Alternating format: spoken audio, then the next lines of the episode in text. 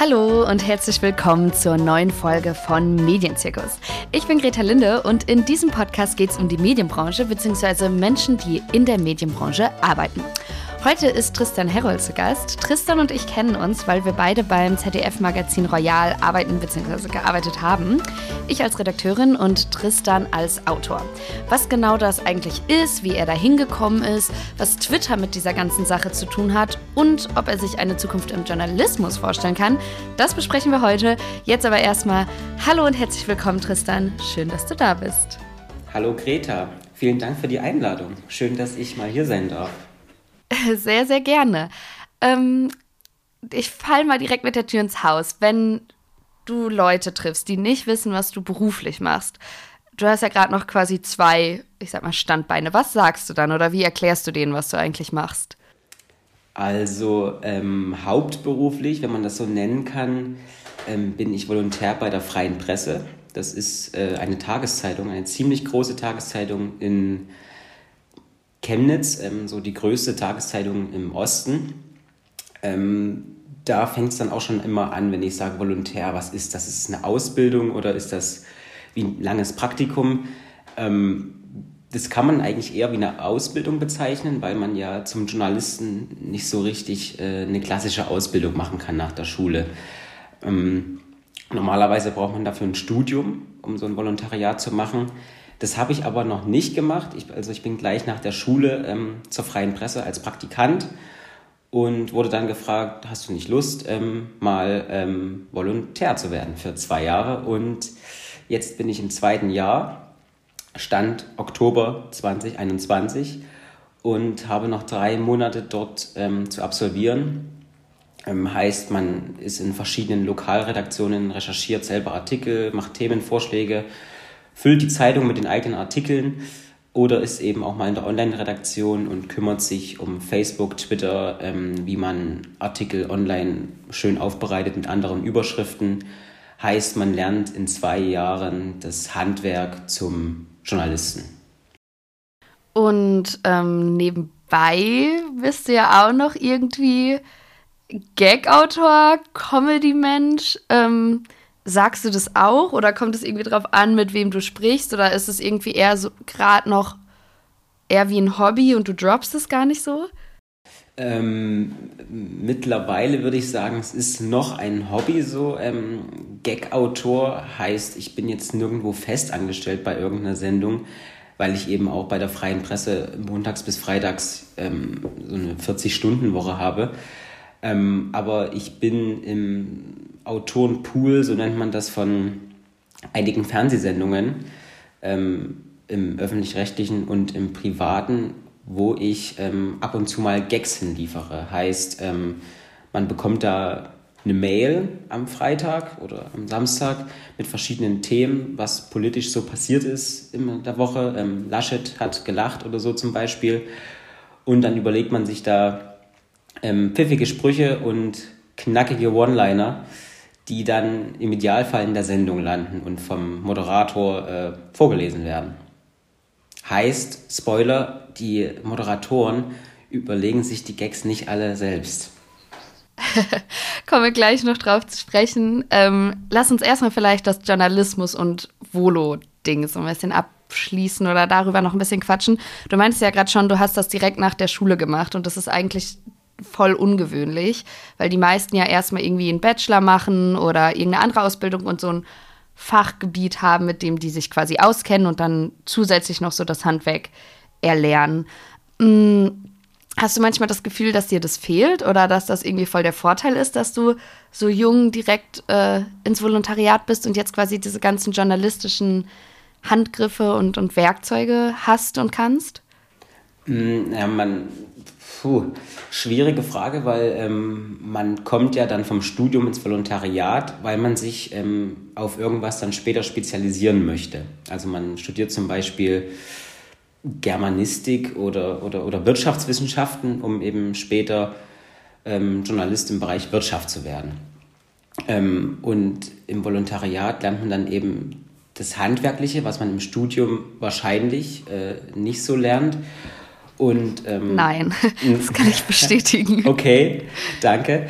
Und äh, am Anfang habe ich mich schon ziemlich ähm, so Fish out of water mäßig gefühlt, weil äh, am, an der Schule ähm, bekommt man ja schon so ziemlich alles zugeworfen. Also ähm, Hausaufgaben oder Vorbereiten auf eine Prüfung.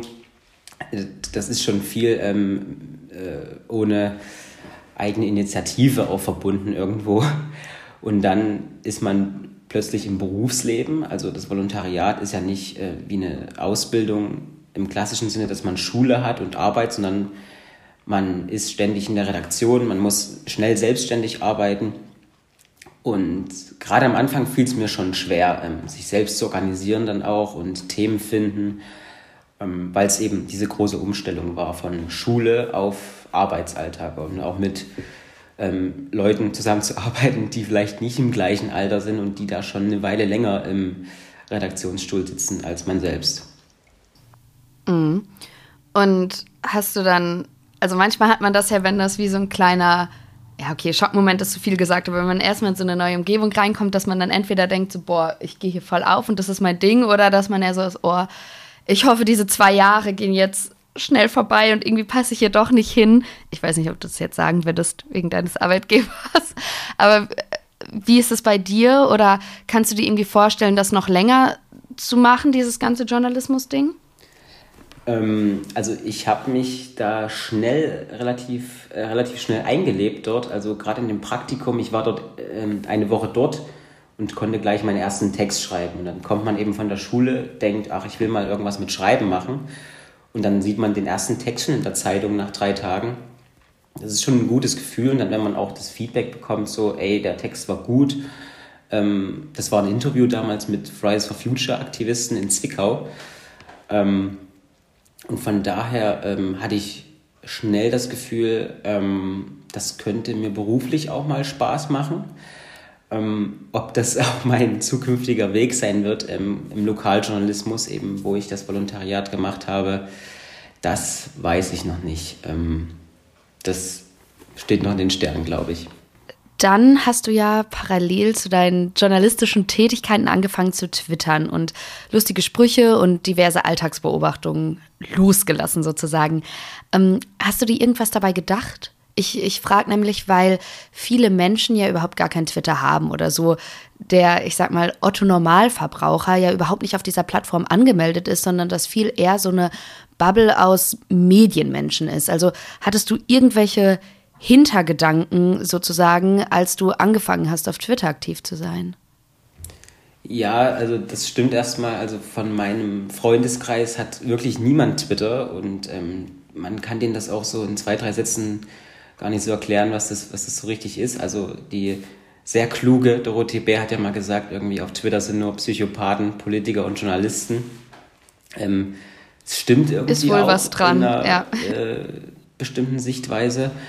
Ähm, ich habe tatsächlich in der Schule schon angefangen ähm, mit Twittern, äh, damals noch so total unterm Radar. Halt, man fängt an mit 17 sich die App runterzuladen und, und folgt dann natürlich diesen großen Blauhaken, die man aus dem Fernsehen kennt, so Glashäufer Umlauf, Jan Böhmermann. Ähm, und man bekommt ja nicht den äh, magischen Brief bei Harry Potter, ähm, du bist jetzt äh, bei Twitter. Und ich habe mir das auch gar nicht runtergeladen mit dem Gedanken, ich schreibe jetzt lustige Sachen und werde schnell berühmt ähm, sondern wirklich zwei Jahre lang ins, ins Nichts getwittert. Denn 100 Follower ist halt da gar nichts, man bekommt kein Feedback oder so. Aber dann ging das irgendwie relativ schnell, dass man so sich diese Blauhaken ähm, an Land zieht dort auf dieser App. Heißt, diese verifizierten Accounts, die irgendwie in der Öffentlichkeit stehen, im Fernsehen, Journalisten, PolitikerInnen, ähm, und dann. Und die halt Reichweite haben. Also wenn die irgendwas liken, dann sehen das halt auch Leute. Genau, genau. Und die, wenn die einem folgen, dann sieht man eben dieses gefolgt von ähm, so und so und 20 anderen, denen du auch folgst. Und so bekommt man dann eben langsam Traffic auf seine eigene Seite. Aber das dauert wirklich. Also ich habe zwei Jahre da wirklich irgendwie in Orbit getwittert und wo, wenn ich mir jetzt so alte Tweets anschaue, wenn man da mal irgendwie nachts um drei zurückscrollt, also da ist auch viel Quatsch dabei natürlich, ne? Also was man mit 17 dann halt irgendwie so denkt, dass es lustig ist und irgendwie edgy. Und ähm, totaler Quatsch auch viel dabei, na klar. Mhm. Ganz kurz für die Leute, die sich das vielleicht gar nicht vorstellen können, weil, wie gesagt, es haben ja viele äh, Leute überhaupt kein Twitter. Was twitterst du so? Oder hast du, hast du einen Lieblingstweet von dir vielleicht? Oh, äh, Lieblingstweet, das, das, klingt ja immer so, wenn man einen Autor fragt, äh, was ist dein Lieblingsbuch? Dein Lieblingssatz.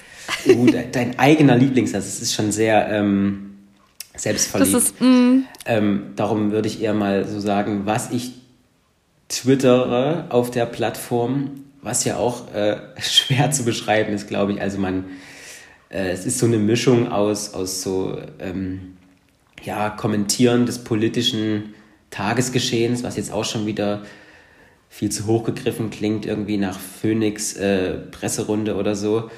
Halt einfach mal einen blöden Spruch oder so zu, zu irgendeinem lustigen Bild, wenn, wenn ein Politiker was, was sagt oder ähm, man irgendein kurzes Video rausklippt. Aber auch so, so Alltagsbeobachtungen, wie zum Beispiel, ähm, mir fällt jetzt ein, äh, als mein iPhone-Ladekabel irgendwie ähm, nicht mehr geladen hat, habe ich halt da getwittert. Ähm, nur äh, iPhone-Ladekabel sind noch fragiler als Millennials oder sowas. ähm, wo halt viele relaten können irgendwie bei Twitter, denke ich, weil da viele in diesem Altersspektrum online sind. Und viele ein iPhone haben. Und viele ein iPhone haben. Das ist nämlich erste Voraussetzung für Twitter. Nur iPhone-Nutzer dürfen auf Twitter sein. ähm, du hast gerade gesagt, es geht dann irgendwie, sobald irgendjemand mit einem blauen Haken äh, oder mit ein bisschen mehr ähm, Reichweite dir folgt, geht das relativ schnell. Hast du irgendwie eine Erklärung, warum dann die ersten prominenteren Twitter-User, sage ich mal, die irgendwie gefolgt sind? Hattest du irgendwie einen Tweet, der super viel Reichweite hatte und dann haben das ganz viele gesehen? Oder gab es da so einen Moment? Oder ist es vielleicht wirklich so ganz langsam und mühsam gekommen? Mm, ja, am Anfang habe ich es wirklich so krampfhaft versucht, unter großen Accounts irgendwas Lustiges in Anführungszeichen drunter zu kommentieren. So, ähm, mhm. und das hat nicht ganz so gut geklappt. Ähm, dann hatte ich mal einen Tweet, ich glaube, das ist jetzt anderthalb, zwei Jahre her. Ähm, der ging so ungefähr, ähm, Deutsche sagen, dass Asiaten alle gleich aussehen und dann äh, Deutsche, Doppelpunkt. Dann hatte ich vier Bilder von, von den Rocket Beans, also von diesem Online-Fernsehsender. Äh, die halt wirklich alle irgendwie so die gleiche Uniform tragen, eine rahmenlose Brille, ähm, so einen halben Vollbart und dieses Cap auf, wo Rocket Beans draufsteht. Und dann noch ein Bild von Mark Foster, weil der so ähnlich aussieht, so wie der durchschnittliche 30-Jährige, der irgendwie in einem Startup arbeitet oder ähm, und Longboard fährt. Und Longboard fährt genau. Und ähm, eine Freundin hat, die irgendwie ein bisschen zu jung ist eigentlich für ihn. Ähm, genau, und der ging dann viral irgendwie so ein bisschen und auch bei irgendwelchen komischen Meme-Seiten verwurstet. Und da kam dann so die erste Welle Follower, dann eine Weile gar nichts und dann kam irgendwie nochmal so ein Glückstreffer. Und gab es irgendwen, wo du dich krass gefreut hast, dass diese Person dir dann folgt? Also so, wo du dann auf dein Handy geguckt hast und dachtest, oh mein Gott, die Person kennt mich, in Anführungszeichen? Ähm, ja, das gibt es ja immer noch so irgendwie, dieses, dieses Fanboy-Tum, ich glaube, das kann man nie so richtig ablegen. Ähm, ja klar, wenn dann einem irgendwie äh, Jan Böhmermann folgt oder, oder Klaas Häufer Umlauf oder, oder auch Anissa Armani, so, wo man denkt, äh, wieso folgt die mir jetzt? Ähm, ist der Content denn so witzig für sie? Ähm, klar, da freut man sich schon dann irgendwie, auch wenn es irgendwie danach, wieder nach Fanboytum klingt. Mhm. Und wie ging dann der Schritt von, okay, diese Leute folgen dir auf Twitter und äh, deine Tweets werden geliked und äh, du bist da irgendwie jetzt auf dem Radar zum angesprochenen Autorenpool? Ähm, ja, also das ging vonstatten wie alles im Internet, nämlich ziemlich unspektakulär. Ähm, äh, der erste Job war für die Show im ZDF Neo Late Night Alter.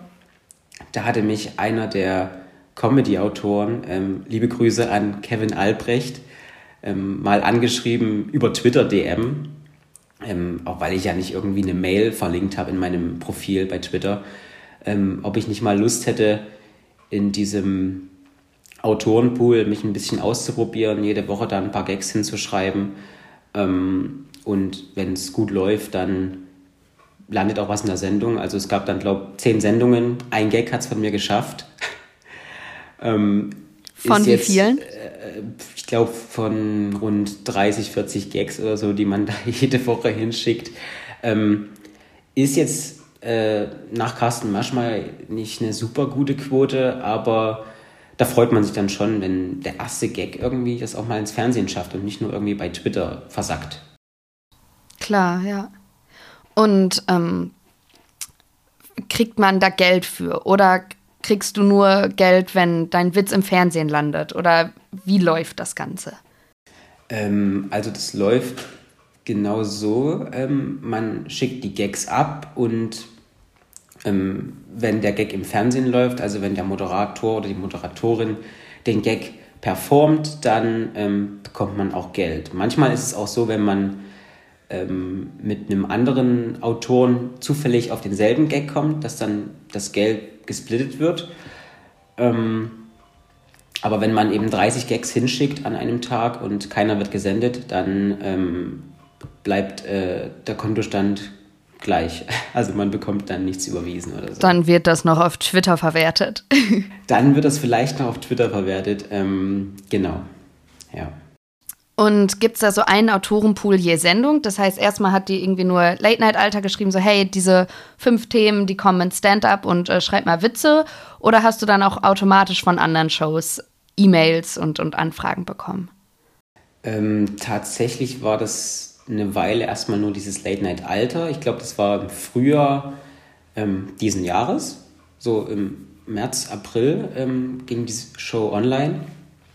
Und dann kam noch Studio Schmidt dazu, was ja so ein bisschen den Sendeplatz eingenommen hat von Late Night Alter ähm, und ja sich auch ziemlich etabliert hat jetzt mittlerweile, würde ich schon sagen, im ZDF Neo. Ja, wollte ich gerade sagen, kann man, glaube ich, kann man, glaube ich, sagen. Davon kann man ja wahrscheinlich nicht leben, von äh, irgendwie einmal die Woche ist in irgendeine Sendung mit einem One-Liner schaffen, oder? Also dann äh, mit sehr niedrigen Lebenserhaltungskosten könnte man vielleicht davon leben, wenn man jede Woche einen Gag hat, aber eigentlich nicht. Also das ist eher so ein, ein Zubrot oder ähm, ähm, ein Taschengeld neben, ein Taschengeld, neben dem Volo. Mhm. Ein Taschengeld, wo man sich mal äh, eine Cola am Imbiss kaufen kann oder so, genau. Das heißt, wenn man so richtig Comedy-Autor oder, oder Fernsehautor werden möchte, müsstest du irgendwie angestellt sein oder eine feste freie Mitarbeit oder irgendwie sowas haben. Genau, also ähm, wenn man davon leben möchte, ist so eine Festanstellung, glaube ich, schon äh, besser, obwohl ich ja natürlich auch noch ein totaler Laie bin in dem, in dem Business. Also was so ein Comedy-Autor verdient, ähm, ich glaube, so viele Porsche habe ich da noch nicht gesehen vor den Redaktionen. nee, die meisten fahren Fahrrad, zumindest in Köln. Oder E-Scooter. Das ist nur für den Schein, glaube ich. Also, äh, ja, ja, genau. Die fahren dann steht. immer so zur Tiefgarage. ähm, ja, und dann, das, das nehme ich jetzt spoilerhaft ein bisschen vorweg, daher kennen wir uns ja auch, ähm, wurdest du ja angesprochen von Markus, dem Head-Autoren vom ZDF-Magazin Royal, ob du da mal ein Praktikum machen willst, richtig? Auch das, auf Twitter wahrscheinlich, ne? Äh, das ist korrekt, ja, genau. Auch auf Twitter in den äh, DMs, in den Direktnachrichten, genau. Wie lief das dann so ab? Vielleicht kannst du es auch noch mal erzählen. Ich meine, ich, ich weiß das ja im Groben, aber ich glaube, dass ja. das irgendwie immer noch ziemlich neu oder das ja auch sehr hinter verschlossenen Türen irgendwie so alles abläuft. Und wie du ja eben auch meintest, die meisten wissen, glaube ich, nicht mal, dass die Autoren, äh, Autoren, Moderatoren, ähm, nee, das muss man nicht gendern, dass die Moderatoren ihre Gags gar nicht alle selber schreiben. Genau, Fernsehmoderator muss man nicht gendern, weil ähm, es nämlich nur Männer gibt, die im Fernsehen moderieren. Ähm, ja, ähm, also wie das abläuft hinter verschlossenen Türen, ähm, kann man, glaube ich, nicht alles so verraten. Aber es ist wahr, ja, ein Moderator ähm, überlegt sich nicht die ganze Sendung selbst. Da steht natürlich ein Riesenteam dahinter. Und ja, ich hatte die Möglichkeit, da mal ähm, reinzuschauen in das ZDF-Magazin Royal für drei Wochen im September, um mir das Ganze mal so ein bisschen anzuschauen und da vielleicht auch den ein oder anderen Gag mit reinzuschreiben. Aber du weißt das ja selbst, du bist ja auch ähm, Teil des Teams ähm, dort in Köln-Ehrenfeld. Mhm. Ja, ich, ich bin ja in der Redaktion, deswegen kenne ich ja da die Abläufe ein bisschen besser. Wie war denn, ohne jetzt irgendwie zu viel geheime Infos oder sowas zu verraten, aber wie war denn so dein Autorenalltag in diesen drei Wochen da? Also sitzt ihr da zusammen und sagt, okay, was diese Woche passiert und äh, macht quasi das, was der Autorenpool online macht? Ähm, oder wie, wie, wie kann man sich das vorstellen? Ähm, ja, um das mal äh, ein bisschen grob zu beschreiben, ohne irgendwie was herauszuplaudern. Also wir haben das große Mario Barth äh, Witzebuch. Da schlägt immer einer eine Seite auf, ähm, macht die Augen zu und ähm, tippt dann mit dem Finger irgendwo hin. Und die Witze werden dann in die Sendung genommen. Nee, also man sitzt äh, häufiger in einem Autorenraum. Ähm, jeder ähm, wirft seine Ideen in den Raum ähm, und dann wird eben diskutiert, äh, was landet in der Sendung, ähm, was ist witzig, was finden die anderen witzig. Also es gibt ja auch äh, manchmal Sachen, äh, wo man sich selbst irgendwie äh, kugelt vor Lachen und dann ist Stille im Raum, man hört noch so einen so Busch irgendwie durchs Bild äh, huschen. ähm, ja, also ich weiß nicht, wie sehr ich da ins Detail gehen kann, wie so eine Sendung entsteht. Ähm, auf jeden Fall, ähm, wenn man als Zuschauer was im Fernsehen sieht, was Jan Böhmermann, was Klaas Häufer Umlauf oder auch andere lustige Männer da im Fernsehen äh, von sich geben, dann ähm, steht da meistens ein Autorenteam dahinter, die das in gemeinschaftlicher Arbeit ähm, erstellen und dass eben ein Gag ähm, für viele Leute lustig ist und nicht nur für den Einzelnen, der da an seinem Laptop sitzt und da was reinschreibt. Mhm. Und dieses Praktikum hat das für dich ähm, das vielleicht tendenziell eher entzaubert, sage ich jetzt mal böse, also im Sinne von, ach krass, so läuft das ab und das ist irgendwie doch sehr büromäßig oder sehr mechanisch und ein ganzes Team und man muss sich einigen. Oder war es eher so ein Moment wie, boah, krass, äh, das ist mein Traumjob und äh, hier gehöre ich eigentlich hin? Also ich würde sagen, es war eher äh, zweiteres, also so ähm, mega cool alles. Ähm, also entzaubert, ich wusste ja davor, wie so eine Sendung entsteht. Ähm, es ist ja nicht so, dass, dass, ähm, dass da jeder kommt, äh, jeden Tag mit, mit 100 Gags und, und alle feiern sich gegenseitig ab, ähm, arbeiten von, von 10 bis 12 ähm, und dann gehen alle zusammen irgendwie in die Kneipe. Es ist natürlich viel, ähm, äh, Gags schreiben ist natürlich Handwerk irgendwie, ne? Aufbau und, und Punchline und so und, und viel im Büro sitzen und ähm, auch nochmal was ähm, überarbeiten und viel, viel streichen, ähm, was am Vortag vielleicht noch irgendwie lustig war im Autorenraum. Ähm, was, ja, das würde ich so sagen. Also Gag schreiben ist, ist Handwerk. Es ist nicht so, dass man ähm, lustig ist, wenn man einfach mal irgendwie unter Freunden äh, in der Kneipe einen Witz erzählt und, und alle lachen, sondern ähm, es müssen auch äh, nüchterne Leute darüber lachen und Leute, die man vor allem nicht kennt und die nicht im Freundeskreis ähm, sind. Ähm, ja, also das äh, kann ich nur so unterschreiben. Gag schreiben ist, ist Handwerksarbeit und ist vor allem Büroarbeit und nicht ähm, ähm, in trauter Runde ähm, ein bisschen was erzählen und sich High Fives geben. Und du hast ja gerade gesagt, das Praktikum war drei Wochen und du hast das im September gemacht. Jetzt würde da ja eigentlich dein Volo sein. Oder wie lief das? Konntest du Urlaub nehmen? Fanden die das cool? Ähm, haben die dich da unterstützt? Ähm, eigentlich gibt es keine externen Praktika da bei uns im Haus, aber ähm, ich wurde da freigestellt für drei Wochen. Also äh, das kann ich, darf ich glaube sagen, so ähm, rechtlich gesehen. Wie war das dann, als die irgendwie von der freien Presse gemerkt haben, dass du auf Twitter sehr aktiv bist und ja auch, wie gesagt, mit lustigen Sachen und jetzt nicht zwingend wie so der klassische Politikjournalist, der irgendwie rumtwittert. War das ein Problem oder hat sich das an manchen Stellen irgendwie äh, ja deinem journalistischen Schaffen in die Quere gestellt? Ähm, ob das ein Problem war? Also ich bin da ja, ähm, es ist ja manchmal auch politisch, was man da twittert, ne? Und, und, und politisch neutral äh, zu schreiben, ist ja dann schon irgendwie hasenfüßig und, und auch irgendwie langweilig. Also ein bisschen Haltung zu beweisen, Ähm, tut, glaube ich, keinem weh. Ähm, Ärger hatte ich damit noch nie bei der Arbeit. Ähm, höchstens, ähm, dass man da mal irgendwie ähm, von Lesern ähm, so ein bisschen darauf ähm, angesprochen wird in irgendwelchen Online-Kommentaren bei Facebook.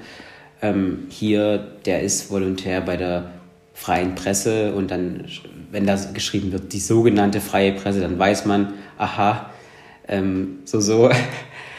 und wenn man dann eben so gewisse Tendenzen äh, erkennen lässt, zum Beispiel, dass man die AfD jetzt nicht unbedingt wählen würde, dann gibt es da natürlich Leser, die einem fehlende ähm, äh, Neutralität äh, vorwerfen, aber also Ärger hatte ich damit noch nicht, eigentlich nicht, nein. Ist das was, worüber dir, du dir Gedanken gemacht hast? Weil ich finde, es ist manchmal ziemlich schwierig oder das ist ja auch eine Frage, die den Journalismus immer wieder bewegt. So, inwiefern darf ich irgendwie Haltung zeigen und äh, was ist hier irgendwie selbstverständlicher Konsens und was ist dann aber direkt eine parteipolitische Meinung. Ähm, das ist ja irgendwie in Deutschland auch gar nicht einheitlich geklärt im Sinne von, müssen wir komplett neutral sein und äh, darf man da irgendwas sagen oder sollte man vielleicht sogar Haltung, ähm, ist ja auch so ein inflationär genutztes Wort, aber sollte man vielleicht Haltung beweisen? Ähm, Haltung sollte man auf jeden Fall beweisen. Ähm, äh, du hast ja eben angesprochen, es ist nicht wirklich definiert, ähm, wie weit man äh, gehen kann, bevor man Parteiwerbung macht. Also ich schreibe jetzt nicht auf Twitter oder, oder irgendwo, ähm, geht bitte die Grünen wählen oder geht bitte die SPD wählen. Ähm, zumal ich ja eh immer mit so einem Augenzwinkern auf dieses ganze Parteigeschehen da äh, auf Twitter, oh Gott, mit Augenzwinkern, das klingt, klingt schon schlimm irgendwie nach heute schon oder die Anstalt. Ähm, ja, eben zumal ich da nie wirklich Partei ergreife. Und ähm, was man natürlich dazu sagen muss, was mir gerade einfällt, ähm, ich twittere ja nicht im Namen der freien Presse. Also ich habe das in meinem Profil stehen, dass ich Volontär bei der freien Presse bin. Aber ähm, der Twitter-Account heißt ja nicht äh, freie Presse, sondern der heißt ja Tristan Herold. Und ich schreibe da ja meine privaten Gedanken rein. Und ähm, diese Gedanken landen ja dann nicht unbedingt in den Texten, die ich schreibe für die freie Presse. Von daher kann man da schon abstrahieren zwischen Privatpersonen und eben freie Pressemitarbeiter. Okay, jetzt zum Ende noch eine vielleicht blöde Frage oder glaube ich vermutlich eine Standardfrage. Was kannst du denn Leuten empfehlen, die jetzt beim Zuhören gedacht haben, hey, irgendwie, das könnte ich auch, oder die, wenn sie solche Shows gucken, denken, oh, ich bin genauso witzig und die vielleicht kein Twitter haben oder so. Was würdest du denen raten, um auch in einen Autorenpool oder in einen AutorInnenraum zu kommen? Also Twitter ähm, wird ja oft äh, verurteilt so als, äh, als, als ganz, ganz schlimme App, wo, wo nur Hass und so herrscht. Äh, ich habe durch Twitter irgendwie einiges erreicht, darum würde ich es nie ähm, schlecht reden. Und es ist natürlich ähm, ein Sprungbrett in solche Autorenräume. Also auch wenn man mit, mit äh, wirklich Profis spricht, die das schon viele Jahre machen, die sagen, ja, so Talente über Twitter ähm, findet man natürlich schneller. Ähm, tja, ähm, und da werden die Möglichkeiten natürlich auch schon enger irgendwie. Klar, Initiativbewerbungen sind wahrscheinlich immer gern gesehen bei Fernsehsendungen, nehme ich an. Also ähm, Gags hinschicken Wobei ähm, das natürlich auch irgendwie schwer ist, immer ähm, schreibe uns mal zehn Gags und dann daraus schon zu erkennen, ja, könnte der fürs Fernsehen was schreiben? Ist das witzig? Ähm, und darum rate ich allen äh, Wannabe-Comedy-AutorInnen, äh, also die das gerne mal machen möchten oder das mal gerne machen würden, ja, äh, ladet euch die Twitter-App runter ähm, schreibt ganz, ganz viele Tweets, lustige Tweets und ähm, ähm, ja, wanzt euch an die großen Accounts ran. Schreibt den Kommentare. Ähm, ja, also ich bin ja auch kein Experte, aber ich würde immer dazu raten, Twitter runterladen und ähm, äh, zehn in die Stunden Tasten hauen. In die Tasten hauen, so heißt es schön, genau. Und ähm, zehn Stunden am Tag auf Twitter verbringen und dann geht das auch schnell mit der Fernsehkarriere voran. das ist ein schönes Schlusswort. Tristan, vielen, vielen Dank, dass du im Podcast zu Gast warst. Es hat mir viel Spaß gemacht. Greta, ich danke dir für die Einladung. Es war ein schönes Gespräch und ähm, vielleicht sieht man sich ja mal wieder irgendwie ähm, in Köln-Ehrenfeld oder so. Hoffentlich. Dann bis dann und danke dir. Ich danke. Ciao. Tschüss. Vielen, vielen Dank fürs Zuhören. Ich hoffe, dass euch diese Folge genauso viel Spaß gemacht hat wie mir. Falls das der Fall war, dann abonniert den Podcast, folgt ihm auf Instagram unter Medienzirkus-Podcast, hinterlasst einen Kommentar, was auch immer. Ihr kennt das ganze Spiel ja. Also, wenn ihr das macht, ich freue mich sehr. Ich freue mich auch, wenn ihr nächsten Donnerstag wieder einschaltet. Und bis dahin, bleibt gesund, passt auf euch auf und bis dann.